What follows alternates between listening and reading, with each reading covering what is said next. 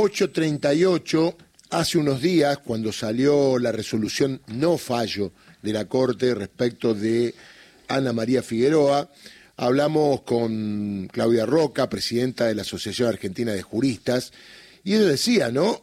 Vamos a esperar, porque obviamente el pliego estaba, en algún momento dijimos iba a ser tratado, para sí o para no, o iba a quedar ahí, sin tratarse, pero acá adelantábamos que iba a ser tratado y que más allá que tanto Clarín, La Nación y los medios festejaron el fallo de la Corte, que no es fallo, esto es la posverdad, ¿no? Te dicen fallo, y ayer también se debatió en el Senado, ¿no? Que ustedes llaman fallo. Le decía a gente que es abogada, como Luis Juez, que sabe que no es un fallo. Y claro, ahora las cosas están consumadas. Hoy veo la tapa de Clarice, inédita jugada de Cristina para reponer a la ex jueza Figueroa. El kirchnerismo votó el pliego de una ex jueza, y no te pone ex jueza, no vaya a ser que la Corte la vuelva a poner como jueza, contra la Constitución. Y queríamos preguntarle a Claudia, bueno, ¿cómo ve esto que pasó y que era una posibilidad? Esto es un escándalo de proporciones, por ahí el ciudadano común, que es lego en la materia, no lo entiende, pero hay que decirle que eh, eventualmente, para algunos diarios, eh, el Senado eh, votó una ley inconstitucional, ¿no? Una cosa, cualquier cosa, dicen. Pero ¿cómo lo ve esto, doctora? Buen día. Buenos días, ¿qué tal? ¿Cómo le va, Darío? ¿Cómo anda? Muy Un bien. gusto estar de nuevo en el programa. Bueno, mire, nosotros básicamente, justamente ayer, muy temprano, antes de este tratamiento, habíamos interpuesto una, una nota ante el Consejo de la Magistratura, eh, señalando las, las múltiples este, defectos constitucionales de esa, como bien dice usted, resolución de la Corte. Eh, en primer lugar, no hay resolución porque no había causa de controversia, Tal cual. con lo cual eh, ahí la Corte viola uno de los principios fundamentales de la judicatura, ¿no? Ay, se nos está yendo, doctora. Sí, este, ¿Hola? Sí, ahora sí. Sí, ahora sí. perdón, decía que conforme a nuestro ordenamiento jurídico constitucional, los jueces no pueden pronunciarse sin una causa controversia. Así que tenemos ahí la primera violación eh, este, que, que incurre la Corte. Después, la segunda es que se arroga facultades que no tiene, ¿no? Porque eso está a- absolutamente claro que eran facultades del Poder Ejecutivo con acuerdo del Senado. Ignoran valorar en el fallo que tenía Estado parlamentario el pedido de acuerdo. Ignoran la- el reglamento del Consejo de la Magistratura que decía que eh, debe permanecer en el cargo hasta tanto pierda Estado parlamentario Correcto. el pedido de acuerdo o bien se pronuncien rechazándolo o aceptándolo, ¿verdad? Sí, sí. Eh, pero además violan el principio de igualdad, porque hay innumerables juezas y jueces que han pasado por la misma situación. Y nosotros en nuestra presentación nombramos a los tres más recientes, este, pero bueno, nada, eh, hay muchísimos más, ¿no? No, además, Eh, perdóneme, doctora, siempre había un criterio de la continuidad, como debe ser, está claro, ¿no?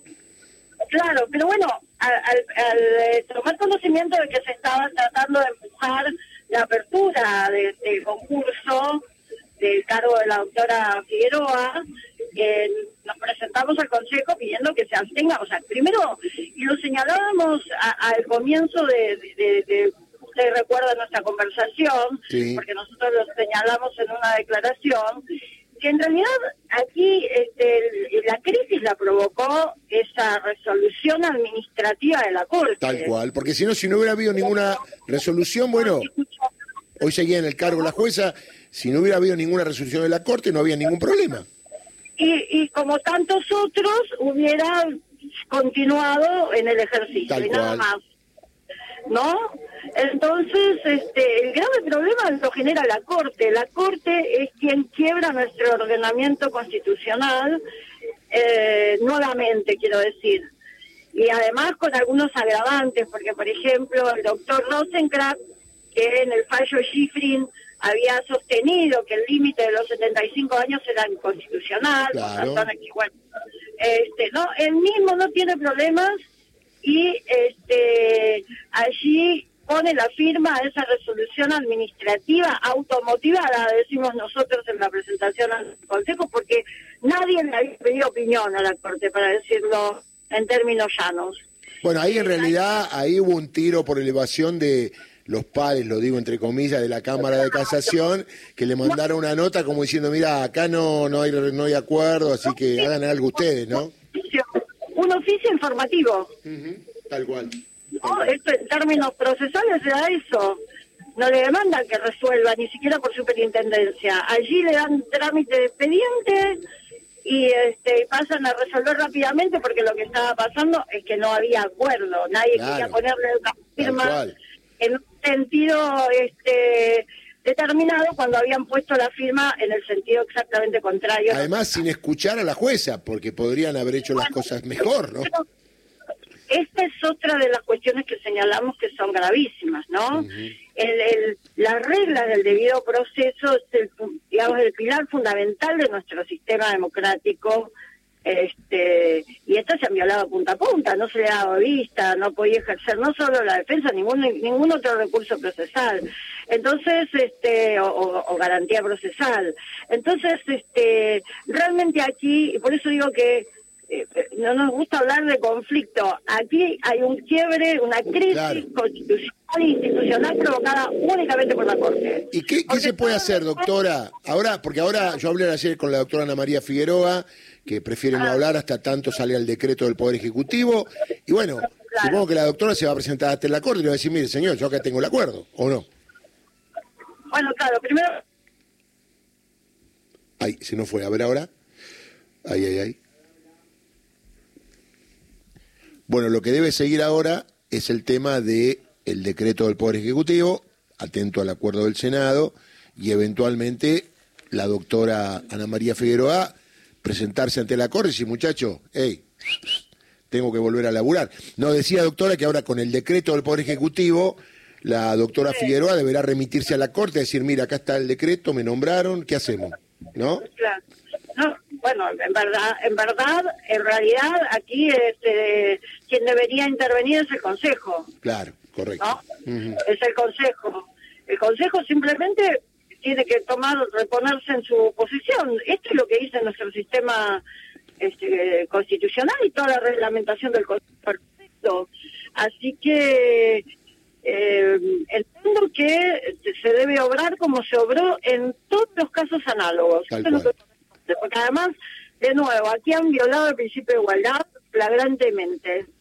Este, y, esto es lo que debemos sostener y vamos a acompañar, por supuesto, y todos deberíamos acompañar, porque quiero decirle que eh, hablábamos, creo, si no recuerdo mal, en nuestra conversación anterior de todo el operativo de prensa, ¿verdad? Sí, sí. En torno a esto que fue brutal, una virulencia enorme, misógeno, eh, ¿no? Un montón de calificativos más. Este, pero quiero decir, eh, tenemos que sostener la legalidad, porque si no parece que siempre estuviéramos, este, tendríamos que defendernos y, y la verdad es que es al revés. Eh, quienes violan nuestro nuestro nuestro ordenamiento jurídico, quienes nos colocan permanentemente en crisis, porque no es este el único caso eh, en donde la, la, Corte ha provocado una crisis. Sí, no, eh, da la sensación que la Corte hace lo que quiere. Discúlpeme, lo digo como eh, un abogado y aparte mucha gente dice la Corte hace lo que quiere. Así es, y eso, quiero decirle, tiene un efecto político y social enorme. claro. Porque la, la imagen de debilidad del poder político, que tiene una función este muy importante en términos de administrar ¿no? los negocios de la nación, que no es más que las políticas públicas que nos regulan la vida. Eh, que, se muestre esa imagen de debilidad es muy grave. por eso celebramos mucho esta decisión del, Senado de continuar con el trámite y hacer y este, cumplir con la función que la Constitución le llama cumplir. Está muy bien. Eh, Doctora, le agradezco mucho, le mando un abrazo y muchas gracias. ¿eh? No, gracias a ustedes. ¿eh? Claudia Roca, presidenta de la Asociación Argentina de Juristas. Para que usted o vos entiendas bien de qué va la cosa, escuchemos a Juliana Di Tulio explicando claramente que no es Ana María Figueroa, la jueza que usted ni conoce, ni sabe quién es. Eh, es más, ni siquiera conoce por fallos. Y teóricamente la criticaban porque fallaba a favor del kirchnerismo. Bueno, la jueza votó la apertura de la causa de la denuncia de Nisman. Por otras razones que la de Hornos y Borinsky, pero votó eso. O sea, también hay ignorancia. Es decir, cuando el poder económico, el poder real, se mete con alguien, como decía Víctor Hugo, te destruye, te persigue, se tapa los diarios, y es muy difícil salir. Mire lo que decía Julián Leitulio ayer en el recinto.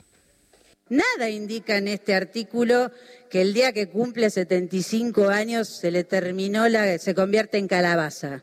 Como una especie de rendición ante un poder que es el poder judicial de la nación de parte del poder político.